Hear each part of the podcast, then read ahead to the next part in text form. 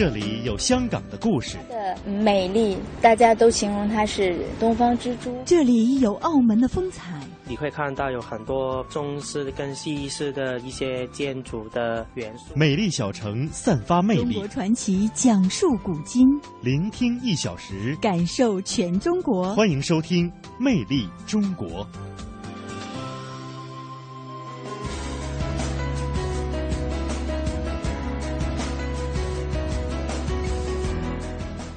听众朋友，大家好，欢迎您收听中央人民广播电台华夏之声为您送出的《魅力中国》节目，我是马瑞。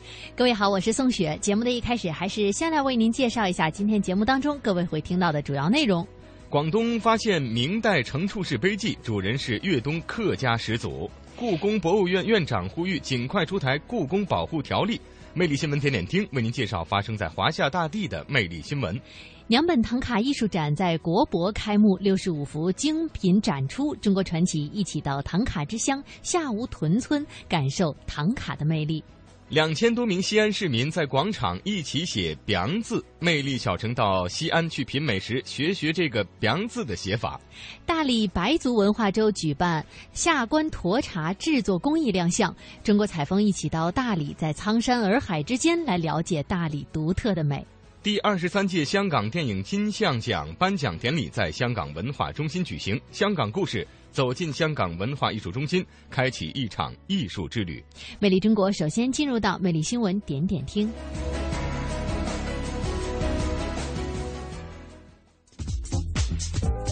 魅力新闻点点听。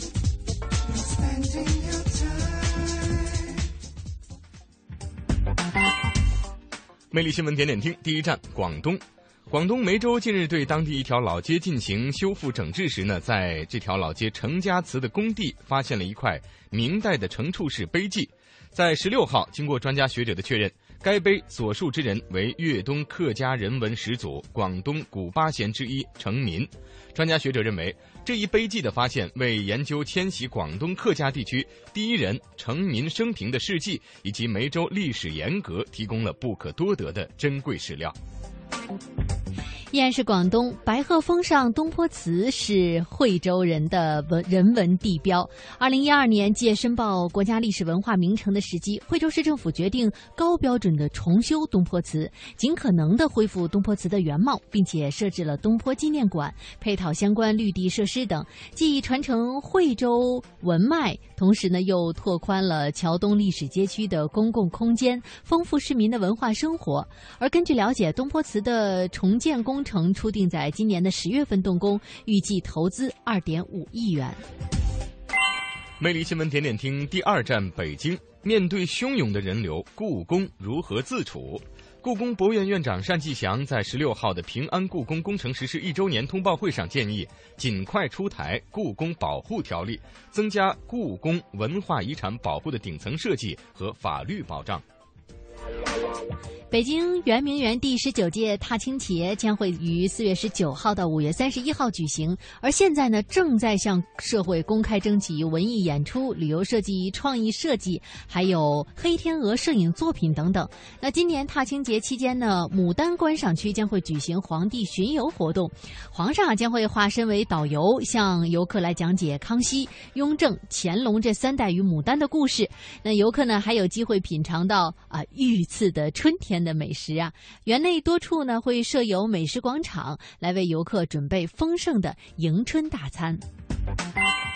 魅力新闻点点听第三站，呃，江苏扬州，今年的四月十号，饱受争议的扬州曹庄隋炀帝墓高票入选二零一三年度十大考古新发现。在本月的十六号，扬州曹庄隋炀帝墓中出土的一百三十五件套文物在扬州双博馆展出。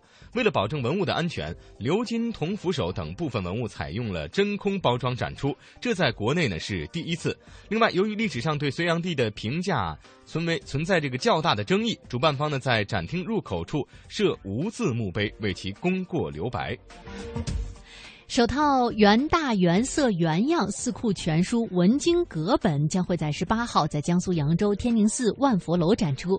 这套四库全书文经阁本是当今国内最大的古籍修复工程，从数码拍摄、数据的修正、试制、正式生产到完成，前后历时约十余年。而根据了解，天宁寺是文惠阁旧址所在，因此修复之后的万佛楼内不仅将会陈列四库全书，还将根据史料复原。当年文汇阁的部分场景，再现当年扬州的文化盛景。魅力新闻点点听第四站江西，在十六号的下午，经过六个多小时的挖掘起吊，江西省九江市武宁县一棵树龄在四千年以上的千年古木得以重见天日。现场共挖出了四段乌木，目前呢已经被当地政府保护起来。武宁县船滩乡文化站站长邓锦玲向记者表示，发现这段乌木的村民叫做陈金林，而经过专家鉴定，这段乌木的树龄至少在四千到六千年之间。魅力新闻点点听，最后一站，我们一起来到山东。位于山东曲阜的三孔景区啊，在去年推出了背《论语》免费游三孔的活动，取得了积极的效果。那今年五一前后，活动将会实施新的规定，而新规当中呢，门槛也进一步的降低了。我们来跟随记者了解一下。去年五月一日起，曲阜三孔景区首次推出背《论语》免费游三孔活动，游客背出《论语》中三十条句子，即可免费获三孔景区门票。这一活动不仅增强了与游客的互动，同时促进了《论语》及儒学知识的普及。曲阜市文物局副局长韩凤举是一个很好的文化加教育加旅游的这种跨界营销模式。游客不光是来纯旅游，也了解这个中华传统文化，了解孔子思想，了解《论语》，同时也是一个受教育的一个机会。活动推出一年来，有近一万名游客体验了免费游三孔。为进一步提高游客的积极性，进一步弘扬传统文化，当地又制定了活动深化方案，预计今年五一前后实施。新规中活动门槛有所降低，破除了得分非满即零的弊端。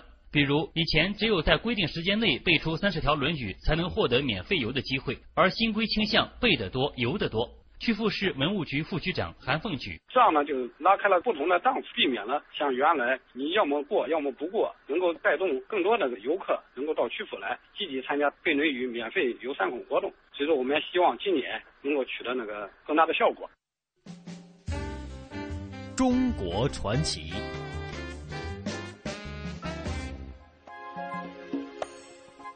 来到中国传奇，十六号娘本唐卡艺术展在国家博物馆开幕。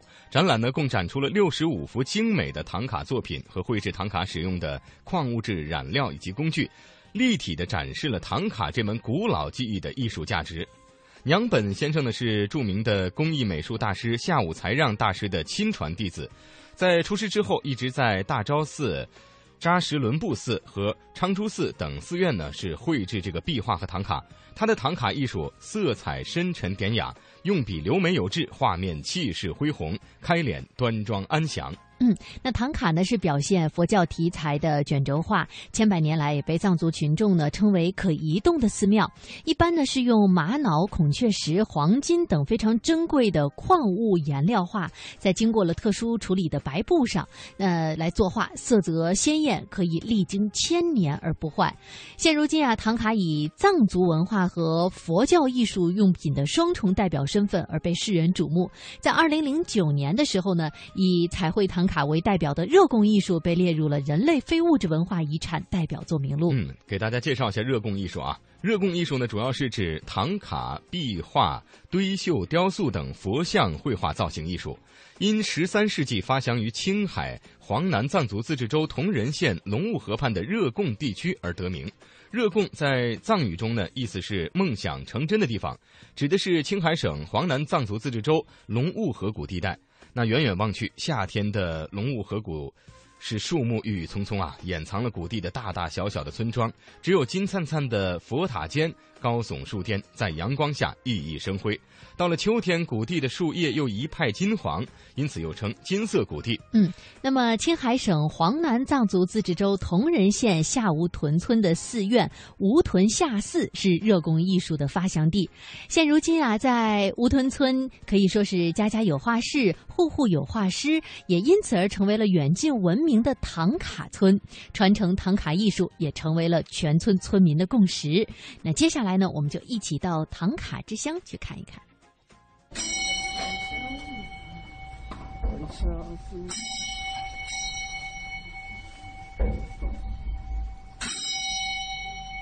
当晨曦威名于青海省黄南藏族自治州铜仁县的龙雾河谷时，清脆的晨钟声与转经筒的咕噜声，从绿树掩映的村庄一角的上空飘荡出来，在大地一派宁静中，传向很远的地方。大地还未从沉睡当中完全苏醒时。勤劳的夏乌屯村人已经开始了他们一天的生活，他们陆陆续续的来到乌屯下寺，在表达完对佛的敬仰后，又匆匆回家。礼佛敬佛，是夏乌屯村千百年来的早晨的第一个声音。这是一个唐卡之村，礼佛的男人中很多应该是画师吧？小伙子，您是？画师吗？也是吧，每天在寺庙里画。在寺庙里边画。嗯，在师傅教里画。拜的是就僧人做师傅。对。现在出家人也可以拜师傅做。可以啊。以前可以吗？以前也可以。解放前也可以的吗？可以啊。不出家也可以拜师傅。可以。作画。可以，画到十一年了。我十二岁开始差不多学。那会一直画下去吗？会，一直传承下去。画画这个唐卡有意思吗？有，当然有。对我来说很重要，要不到我家去看一下，画的。嗯。那要差不多有七八个徒弟。啊，师傅那边有七八个徒弟。嗯，对。啊，在就在这寺庙里。嗯，寺庙在院子后面。好吧。嗯，那走吧。啊，谢谢。在寺院后面的一个小院子里，早晨六点多，七八个徒弟已经安静的开始作画了，其中三个是女学徒。他们要到八点钟才吃早饭，小院安静的似乎只有晨光散落的声音。传统的唐卡是与佛有关的艺术，这个普通的藏族村庄处处可见佛的足迹，如每家四合院上方几乎都能够看到高耸的经幡。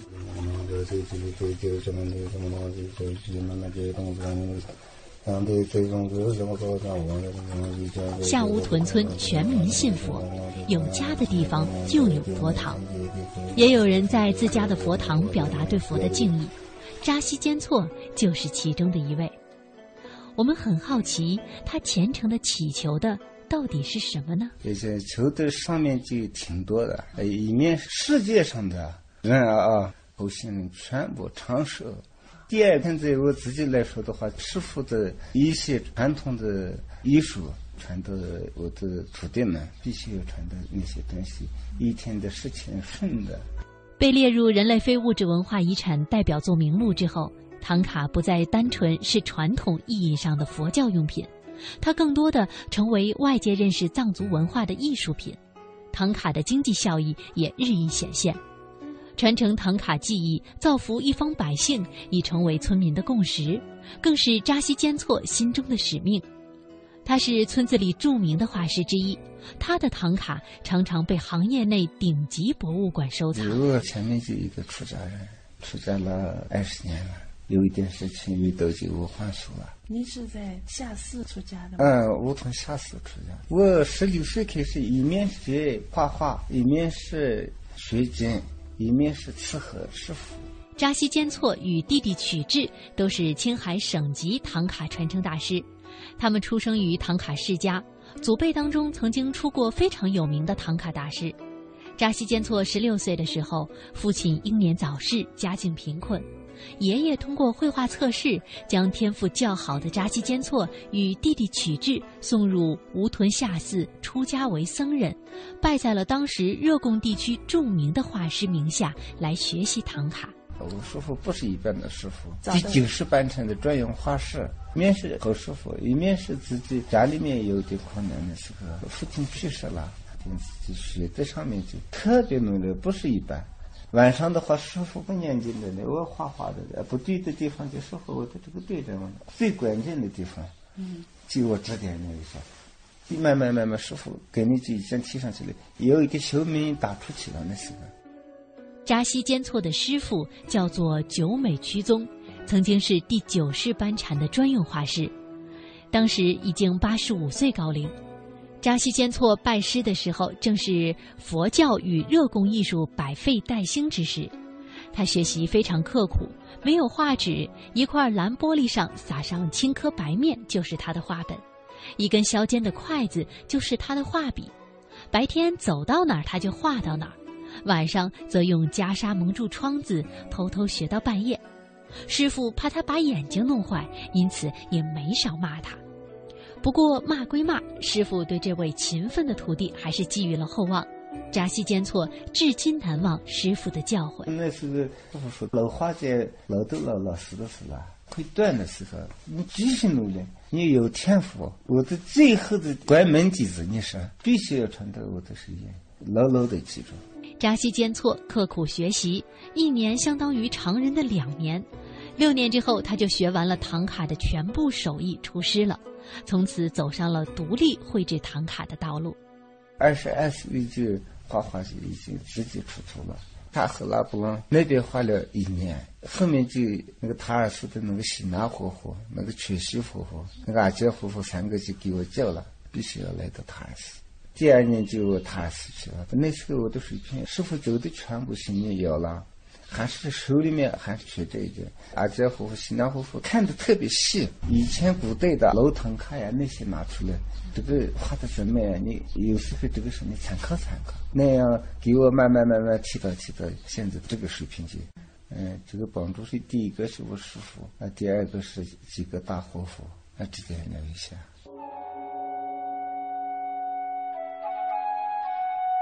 塔尔寺是我国六大著名的藏传佛教寺院之一。一九九一年，塔尔寺开始了由国家出资的大规模的修旧如旧工作。扎西坚措则被邀请作为唐卡画师参加了这项工作。扎西坚措带着弟弟曲智与四个徒弟在塔尔寺一画就是九年，比如大经堂的六十八幅唐卡就是他的作品。在九年的时间里，扎西坚措终于把师傅教的游记在心上，慢慢的体现在了画笔上。而后来，他又被五台山密宗院等著名的寺院请去作画，也常常被信徒们所画。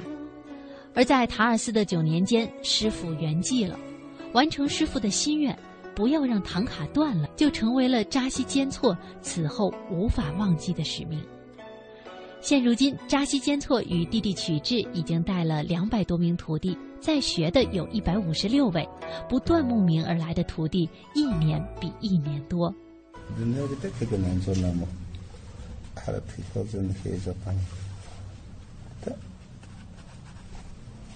每天早晨礼佛完，村子里家家户户的男人们便开始了一天的工作，绘制唐卡。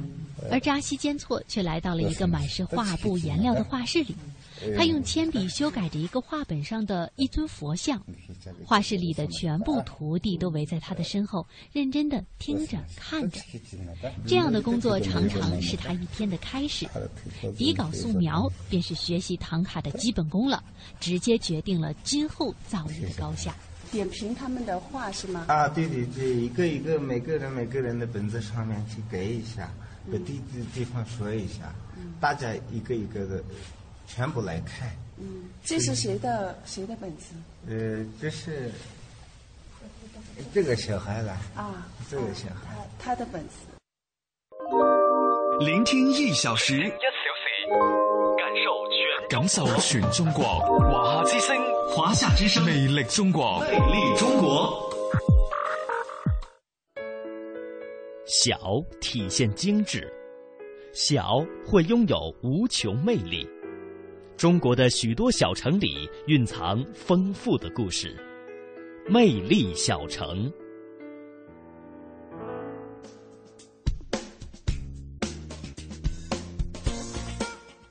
来到魅力小城，我们来关注一下西安啊。四月十三号，约两千多名西安市民呢，在西安大明宫国家遗址公园御道广场参加齐写“梁”字活动。“梁”梁面是一种陕西关中民间的传统面食啊，“梁”字也是成为了一个充满浓郁地域风情的汉字。嗯，是的。那其实呢，在西安啊，“梁”字的写法还有着特别有意思的一个顺口溜。嗯因为其实上节目之前，我跟马瑞两个人也在不停的在查，在琢磨怎么给大家来描述这个“梁”字。对，这个看了半天太复杂了。光这个笔画就五十多画啊！对啊，而且一般的输入法里边打这个找不到哎，都出不来这个字儿。对，嗯那究竟怎么办呢？没关系，我们广播节目有办法。嗯记者在西安啊，发现了一个记忆“梁”字怎么写的特别好的方法。嗯那接下来呢，我们就跟随记者到西安去尝一尝“表表面”，学一学这个“表”字啊到底是怎么写的。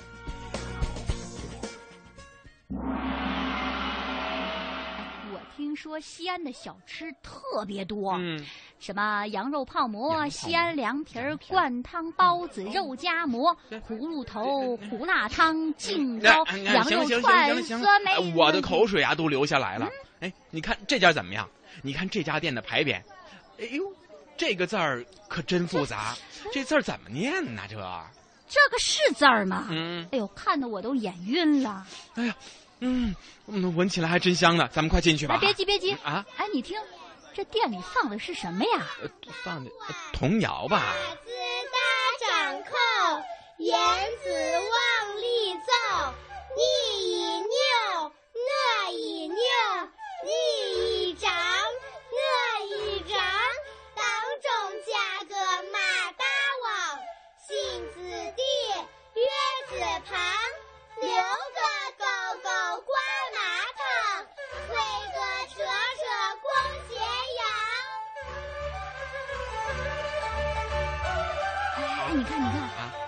这个纸巾上印的跟刚才那广播里放的差不多。呃是吗？我看看啊，一点飞上天，黄河两道弯，八字大张口，言字往里走，东一扭西一扭，你一掌我一掌，当中加个马大王，心字底月字旁，留个勾勾挂麻糖，推个车车逛咸阳。哎，这什么意思啊？这是、嗯，嗯我知道了，啊，这肯定是这个字的写法。写法。哦，太复杂了。这样，咱们还是问问这家店的老板吧。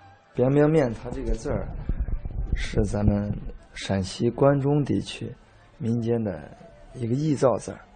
通过这个字儿的组成，它把陕西的地理、历史文化融到这个字里面去了，也是当地人对美好生活的一种向往和一种写照。一点飞上天，这怎么说？一点飞上天，那就显呃历史文化呃源远流长，又是一个出天子的地方，所以一点飞上天呢，就代表这里是一个出天子的一个地方。这黄河两道弯，八字大张口呢？黄河两道弯勾出了陕西的这个南北的地界，刚好在黄河的北部的那个拐弯和南部拐弯的两个地方就属于陕西了。八字大张口，它又说的是东西方向的事儿。咱们经常说的西伯利亚的冷空气进入我国，就是从新疆那个有一个喇叭口，这个越来越大，这样进来的。言字往里走。过去呢，古长安是一个国际性的大都市，呃，不同的国家、不同的民族，也就有不同的语言和文化，就说明城市的繁荣，各民族文化的交融。东一鸟西一扭，东一扭西一扭，实际上它反映出了唐朝的古长安的当时的人们这个生活水平比较好，歌舞升平、国泰民安的一个繁荣景象。当中加个马大王。这个主要指的是伊斯兰民族回族。这一句话呢，还有一个典故。当时呢，在唐朝的时候，在嗯李世民的那个年代，有一阵儿呢，就是自然灾害啊非常多。那个时候科技不发达了，有一些大臣就给这个皇上说是咱们大唐中了邪气了。是有一个大臣说他做梦了，梦见说应该请到西域那边的壮汉，体格比较健壮呀，个子比较威武啊，这样要请一些这样的人，才能镇住咱们大唐的邪气。也许是巧合，就果不其然，就是整个国家又回到了一个歌舞升平的一个繁荣景象。时间长，这些这些士兵呢，就是本身语言上也不通，他们都想家了，然后呢，整天喊叫要回家。当时小孩上街，如果他看到这帮人，他觉得一看那服装啊、呃外形啊，就跟当地人不一样，小孩就会问家长：“这个人很奇怪，这是什么人啊？”当时呢，年长的人给小孩就不容易解释清楚的话，他就是：“啊，这是马回回，他老要回家嘛，就是骑着马的，呃，老要回家，他光知道回家啊，马回回。”所以后来这个就慢慢的把这个名词就呃约定俗成了，就把这种人就叫呃回民。后来这个唐朝为了留挽留他们，就让他们在正月十五的灯会上啊派出长安城的呃美女也去参加这个灯会。参加这个灯会过程当中，跟这些伊斯兰民族这些士兵认识，认识以后就成亲。居住下来，因为当时想着，他们要一走的话，这个国家是不是又有问题了？给他们都解决了婚姻问题，然后给他们有固定的住所。心字底，月字旁，后面心字底呀，月字旁，就反映出当时的这个长安人呢，心地善良，心胸开阔。呃，这个月字旁呢，这个在文言文里面应该是肉的意思，就说明这个。人们这个生活水平比较好。留个钩钩挂麻糖，麻糖就是麻花，等于有肉吃啊，还有副食品。古代也存在防老鼠的问题，那就用树杈里面做一个钩的，把这个筐子呀放的麻花，可能就挂在那个房梁中间了，这老鼠就不容易吃到了。嗯，推个车车逛咸阳，他为什么要逛咸阳呢？那过去咸阳是秦朝的首都。过去最大的那个建筑群，就是阿房宫。阿房宫的建筑是非常的庞大、雄伟，所以说坐个车子逛下，那就吃饱了、喝足了。那剩下人们的这种文化生活怎么？呢就是逛这个繁繁荣的城市。那通过这句话呢，又把这个面条呢，一下子又联系到两千年以前的秦朝，那就说明这个面的。起源呢，可能就是早在两千年前就有这个面了。哦，原来是这么回事儿啊！看来这面的历史还挺悠久的。是。那为什么这个字要这么念呢？这个发音，这个 “biang biang 面 biang”，这个就是做面的这个过程。它传统的做面过程是，呃，农村在那个案板上用擀面杖擀，一团面越擀越大。那擀到大到什么程度？大到案板上已经不能放下。但是还要擀的更薄一点，就要把那个最长的一部分，就是在擀面杖上先卷一部分，然后把面条整个给它撩起来，往后这样一甩，腾出案板一块地方。这样甩的这个过程呢，就是面条在案板上就是发出这种声音，就是“铛的这种声音。为什么能“ biang” 呢？就说明面粉的质量比较好。“ biang” 的声音越大，说明这个面粉的质量好。另外一个说明。今年的收成比较好，凉面面什么意思？就是好面。嗯，不错不错。哎，咱们还是别说了，我的肚子呀跟我抗议的太久了。哎，老板，来两碗凉凉面。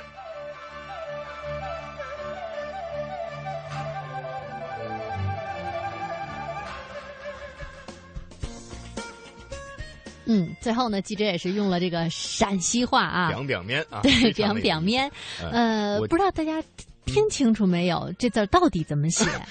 恐怕想要听清楚这个字是比较难的一件事再给大家重复一遍啊！一点飞上天，呃，然后是黄河两道弯，八字大张口，言字往里走，东一扭西一扭。当中夹个马大王推着推车进咸阳。哎呀，好厉害！这么长，的东西都能记住，不知道听众朋友记住没有啊？嗯，其实这个陕西话很有味道的一种语言。比如说，你问你吃饭了吗？我学的不像啊，但是我还给大家学一下吧。你吃饭了吗？啊，回答吃了。真真是不太像。吃的啥呢？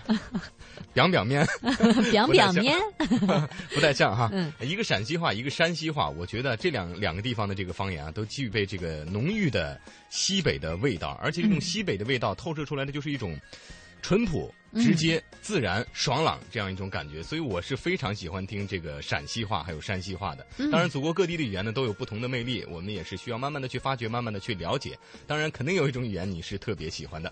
嗯，那以后有时间可以到陕西去听听这个表表面，然后尝一尝表表面。嗯。二零一四同城金融云服务领航者央财云城强势登陆，登录三 W 刀 CNFN 刀 TV 或下载安卓手机客户端即可注册财富共享。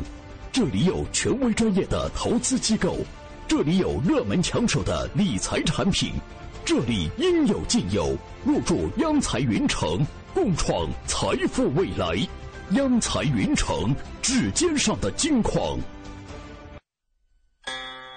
一捧甘泉，几叶新绿，一道明烟，像朋友之间彼此默默守候，如细流入海，唯愿天长地久。茶，潜移默化人的内在气质。中国茶文化，更是对世界影响深远。远离浮躁，让儒雅、宁静、淡泊与和善重新扎根在我们的心田。放慢你的脚步，去细细品味一种文化，品味一个悠久的传承。以茶会友，以茶论道，世界将因你而改变。足不出户，感受中国魅力，感受中国魅力。华夏之声，魅力中国。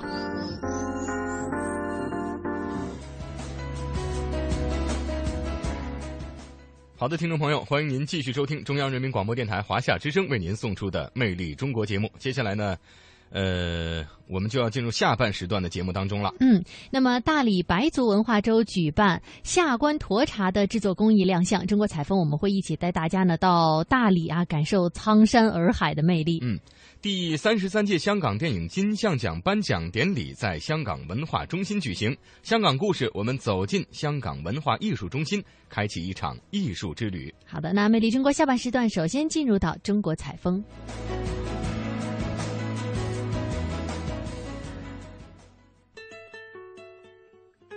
看，东西南北何其辽阔；听，古韵今曲五彩缤纷；说，典故传说正文杂史。中国采风。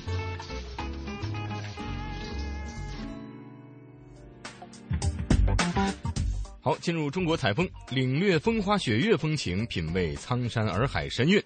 本月的十二号到十八号，以“幸福大理，魅力白州”为主题的大理白族文化周在北京民族文化宫举办。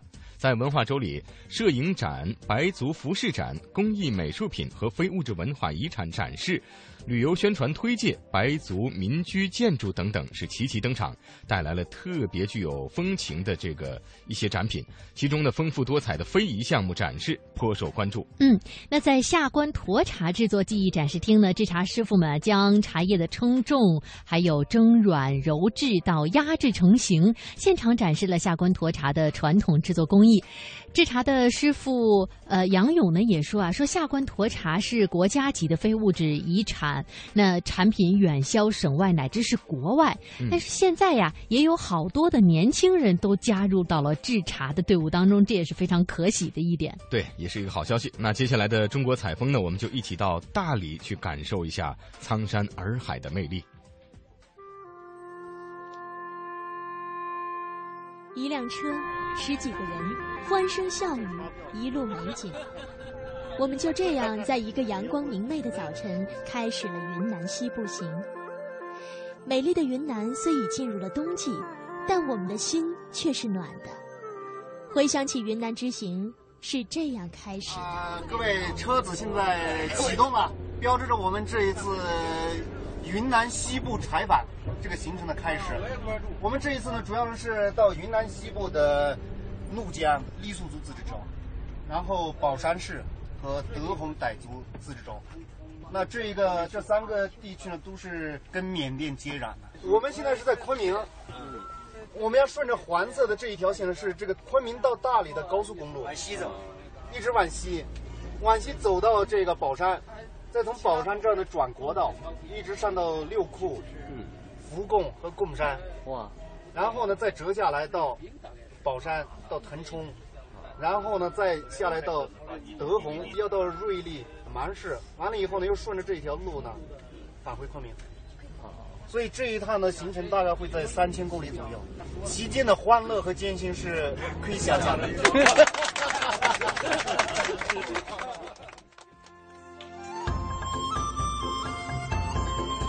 坐在车上，看着窗外云南特有的云彩，开始憧憬我的云南之旅了。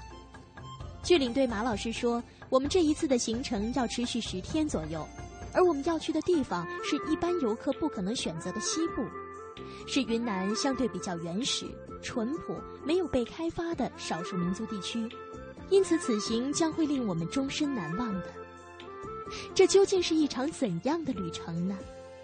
在这一路，我会遇见什么样的人，看到什么样的风景，又会有什么样的奇遇呢？正当我望着窗外发呆时，车里的热闹气氛把我带回了现实。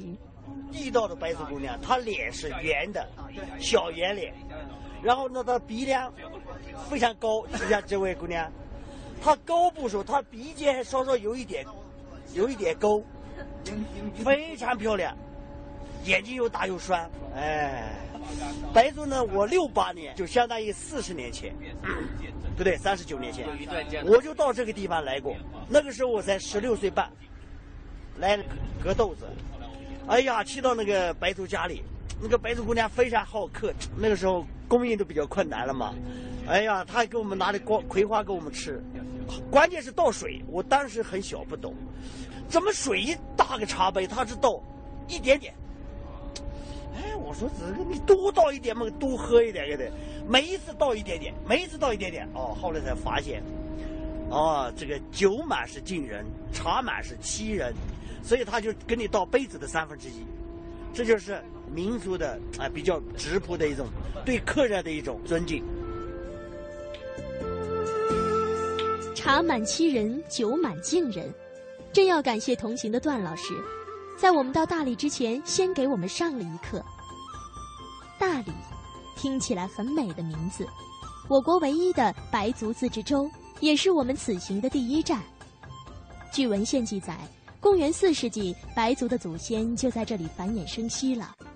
当时散布了许多的氏族部落，史书中称为昆明之属。他们创造了灿烂的新石器文化。而对于很多人来说，他们来到大理，更想寻找金庸先生笔下描写的情景：古老的佛寺、美丽的山茶花、隐士高人段王爷和那传奇的六脉神剑。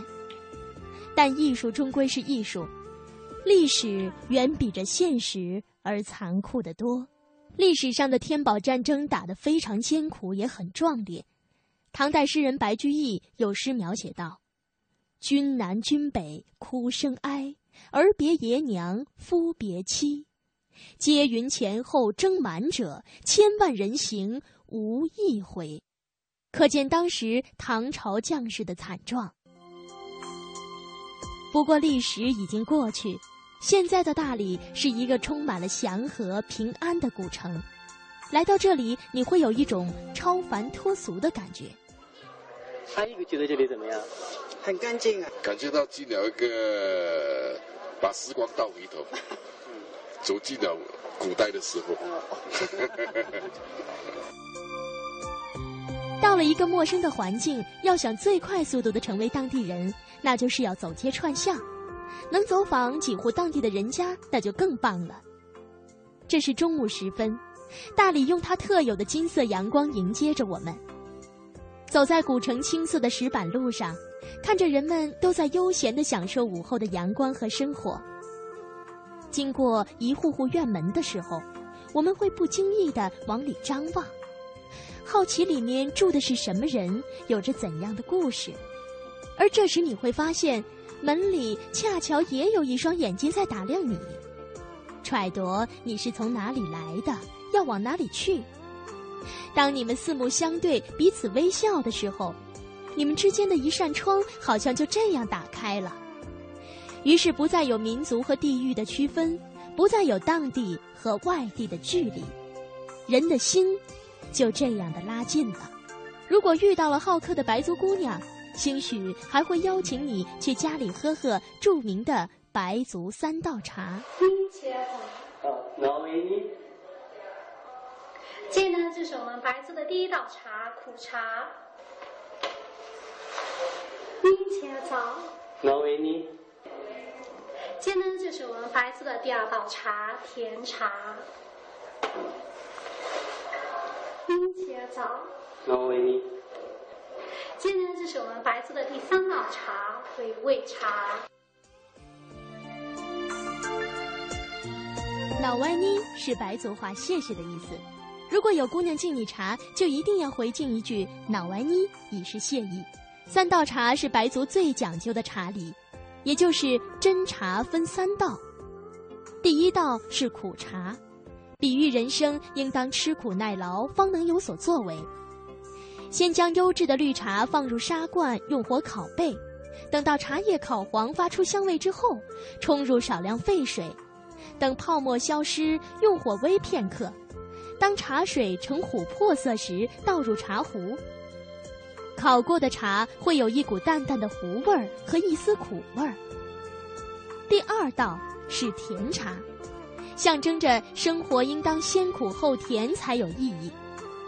在砂罐中注入沸水，加上白糖、核桃仁儿、芝麻面儿等，煮后饮用。第三道茶要在茶水中放入烘香的乳扇和红糖。蜂蜜、桂花、米花、花椒等物，喝的时候感觉口颊香甜而又略带辛辣，使人精神爽然，寓意着事业开拓成功，令人回味无穷。看似简单的饮茶，却蕴含着丰富的寓意和人生哲理。那么，在大理古城中，记者猪猪还将有哪些奇遇呢？魅力中国，欢迎您继续收听。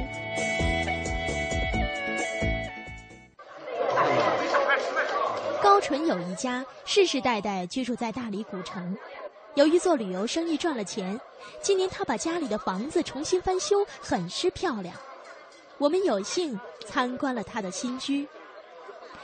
这是一个两进的院子，除了现代化的电器和新鲜的彩绘之外。建筑基本还是保留了白族民居的特色。呃，白族的建筑的风格呢，它主要有两种，一种是三发一照壁和四合五天井。那三发一照壁呢，就是呃东边是照壁，西面、南面、北面各有一发房子，呃围建起来就叫三发一照壁。那四合五天井呢？它就是对对，就像这个院子了。它东边也是一发房子，就是四面有房子，叫四合。四个角落，每一个角落有四个小天井，加上中间一个大天井，就四合五天井。哎，另外楼上呢串起来就叫走马串角楼，就两个院子都能串通所有的房间，所以就叫走马串角楼。哎，走马串角楼，哎，也也很有特点。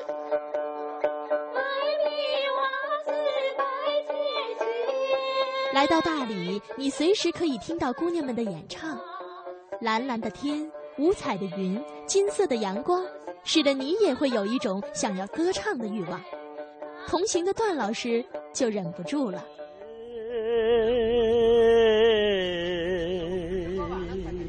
大理山也好风光。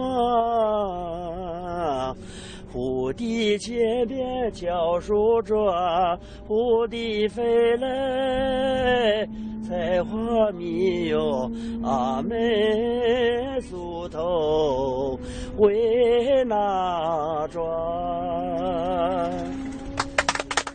相信这首歌您一定不会陌生，这就是电影《五朵金花》的主题曲，而故事就发生在具有着浪漫色彩的大理。讲的是大理某公社副社长金花带领一群姑娘去赶三月街，路上车坏了，得到了白族小伙子阿鹏的帮助。阿鹏在赛马会上又夺得了冠军。金花与阿鹏在蝴蝶泉边互赠信物，约好第二年的三月在苍山脚下相会。第二年，阿鹏如期赴约，却遇到了四位金花，闹了不少的误会。最后，终于在蝴蝶泉边找到了自己的金花。徘徊心不定啊哟，这个地方就叫蝴蝶泉了。蝴蝶泉在我们国家的旅游景点上是非常有名气的。这个当时那个电影《五朵金花》，就是取材于这个地方，包括蝴蝶泉边什么什么，就从那个出来。但是电影上呢，它是在摄影棚摄的。但是我六八年，六八年是三十八年前。我来的时候呢，这边没有这个东西，那个从那个出来的水有个弯沟，弯弯的几个弯沟出来，每一天都有一车，所谓的车就一水车了嘛，对吧？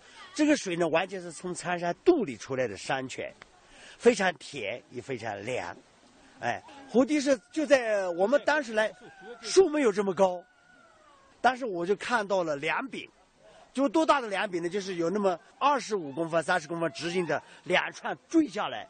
就是每一个蝴蝶，各种颜色的蝴蝶，一个咬着一个的尾巴，然后挂在树枝上垂下来。我六八年来的时候是看到是原生态的，是真真实实的野蝴蝶。因为在民间了嘛，每年的四月十一号都有蝴蝶从四面八方前前后后飞来，就坠在树上，一柄一柄的。为什么叫蝴蝶泉？蝴蝶泉，它就是蝴蝶会，哎，所以非常好。你看下面这这个水。呃，当时我们来的就是一一池水，弯弯的下来，我们可以洗手，可以看，可以吃。现在呢，他就呃修了以后呢，呃用这个龙这个嘴出来，哎，这个清泉水是从哪儿下来的？这个泉水就是从山苍山肚里出来的山泉，真真正的山泉。这个水是上等的水，非常好的水。虽然现在的蝴蝶泉已经没有了原来那样的彩蝶飞舞。但在白族人民心中，蝴蝶泉是一个象征爱情、叫忠贞的泉。每年的蝴蝶会，四方白族青年男女都要到这里，丢个石头试水深，用歌声找到自己的意中人。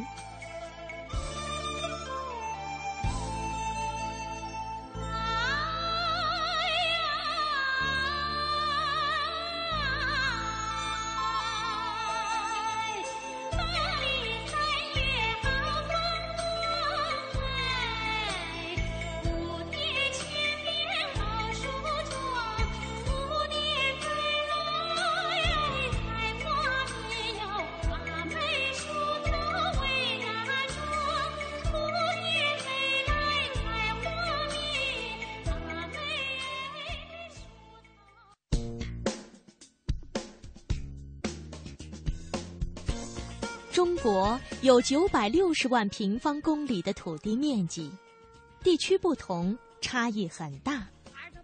方言语调东西南北，经济变迁层次多样。想寻找中国的魅力，请您继续收听《魅力中国》，魅力中国，聆听一小时，感受全中国，感受全中国。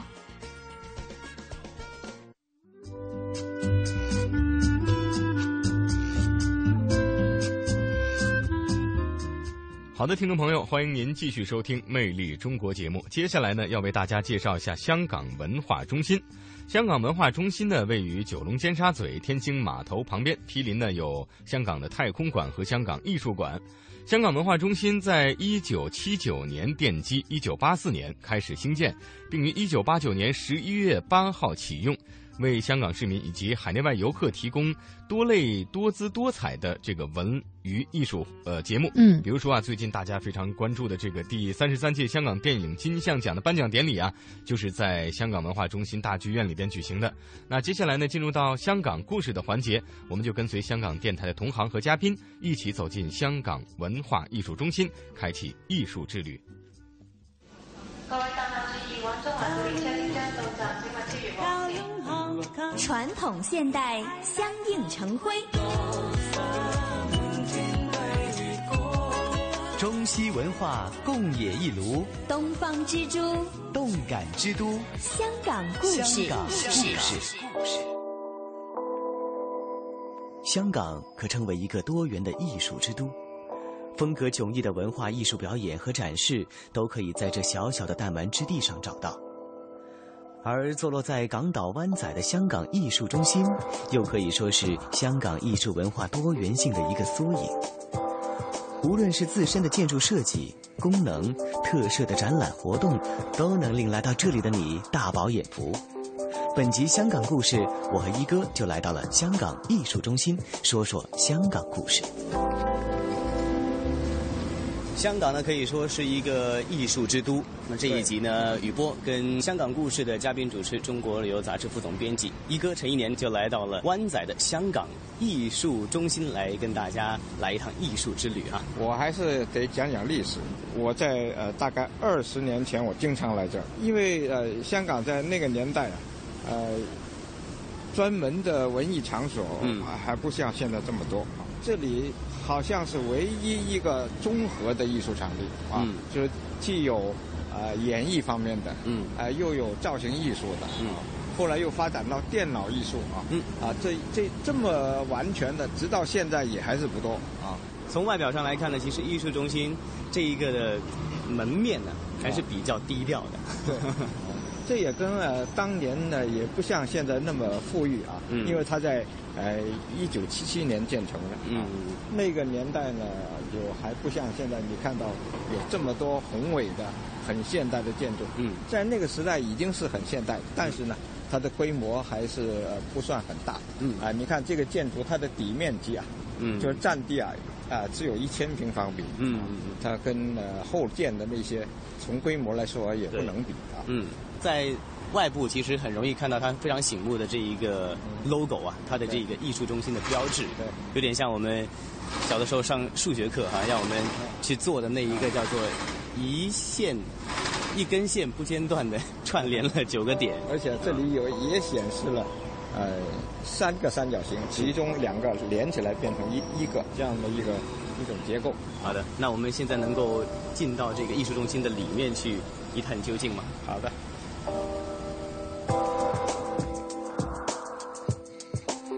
建筑师利用复杂的功能安排，衍生出紧凑而简洁的空间分布。无柱式的室内设计以三角形为主题，大厦的天花板是由一组玻璃纤维构成的三角形组合。从正门入内，我们可以见到大堂以及高达五层楼的中庭。右方是通往一至五楼的旋转楼梯，空中悬挂着黄色垂直的冷气喉管，犹如一座雕塑品。十九个楼层容纳了各种艺术展示场地和办公室，大部分楼层租借给艺术文化机构，其中的表演、展览和放映场地主要集中在一至五楼。我们现在就来到了这一个的艺术中心里面，看到中庭，其实它的这一个的概念还是挺独特的哈。啊，刚才就说到有一些的。呃，等边的三角形构成的屋顶，我觉得不仅仅是屋顶，它每一层的这个啊，这个的天花啊，其实都是由等边三角形组成的。大家还可以看到，其实它的这个螺旋楼梯啊，是它本身的一个一大的这个设计特色啊。哎，这个中庭呢是，呃，你看到这这结构就是从一楼到五楼，啊，一直通上呃这个五楼顶，嗯，呃，旋梯绕着。中庭啊，呃，这个地方虽然小，你看的空间不算很大，就但是呢，呃，它的呃利用啊是非常的充分，嗯，呃，可以说是五脏俱全。我们正对着大堂这儿就是一个呃书店兼这个精品啊，就是旅游的纪念品中心啊，对，呃，另外呢，啊右边啊沿着楼梯上，嗯，回旋式的啊，就能够。上到五楼，一直走上去。香港艺术中心建成后，成为香港的艺术创作温床，让艺术家可以自由在视觉艺术、表演艺术、电影、录像和媒体等各个艺术领域进行创新尝试。一九八八年，香港艺术中心演奏厅正式改建成为当时全香港第一家艺术电影院，特别注重艺术电影的推广。培养出一代又一代电影观众和电影工作者。那所以现在呢，我们看到这里的功能啊，就除了有这个剧院之外呢，又有像电影院，有小剧场，有排练室。那么最近也在啊、宣传的就是第三十八届的这个香港国际电影节哈。那么刚刚做完这个电影节，对，相信有一部分的一些艺术电影啊都会在这里上。这个也要说一说了啊。嗯呃，在整个香港，嗯，呃，商业的电影呢是到处都有啊，嗯到处哪个特大呃一些大的商场啊，对啊都有自己的影院，啊但是呢，呃，所谓的艺术影院呢，有很特殊的地方，就是它是很诚心的去推介这一些不一定卖座啊，但是很有艺术性的电影啊，嗯。呃，这样呢，它从呃就推广啊电影艺术来说呢，嗯，是非常的诚心，我觉得就不不是很商业的。嗯嗯嗯，一切以艺术为先，也给了我们这个鉴赏电影的朋友，或者是电影爱好者、嗯。文艺爱好者们多了一个空间。对啊，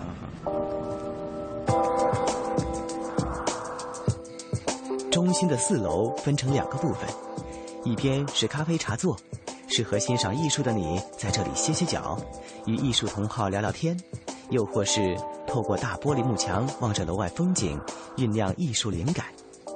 而另一边便是包氏画廊，正在展出的是现代装置艺术展《恍惚》。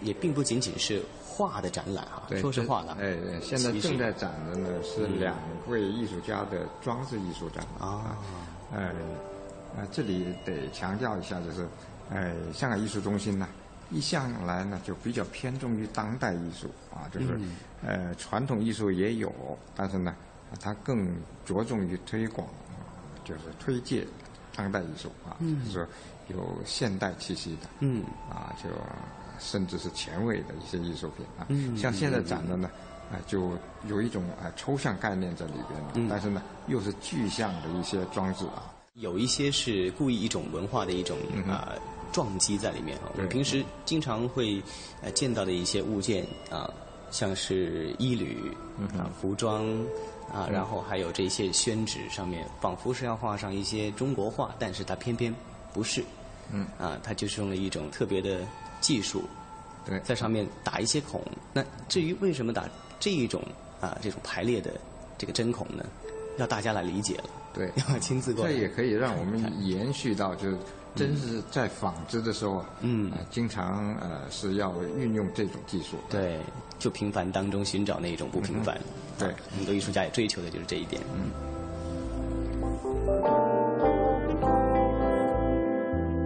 若不是经一哥的介绍，也许我每次行经这里，只会抬头望一望占地较大、较明显的香港演艺学院建筑群，从而把一旁甚为低调的香港艺术中心给忽略了。当然，经过了今天，我再也不会错过这个外面看很小，里面看却很大的地方了。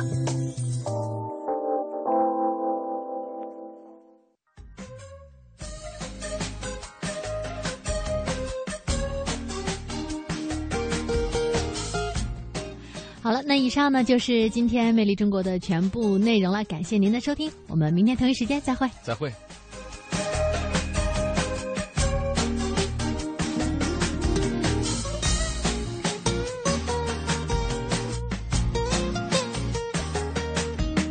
三十九度 C，又到了一季节，治疗二十四小时，声声吵闹，不休也不眠。钢筋丛林里全天后，我困在冷气房间，阳光下窗前倒映我一张郁闷的脸，芳草碧海蓝天。山风清泉从林原野，侧耳听最自然生动的我在这里，丰富详尽的世界动态在这里。我在这里，权威迅捷的财经讯息在这当今世。界呢，正处在一个大发展、大变革、大挑战。我在这里，激情四射的跳跃音符在这里。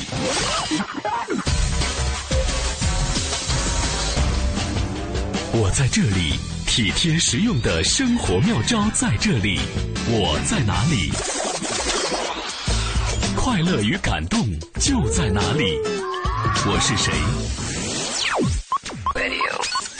？FM 八十七点八，八十七点八，一零四点九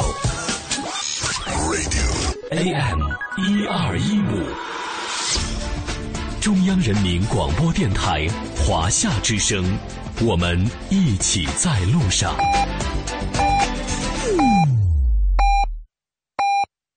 北京。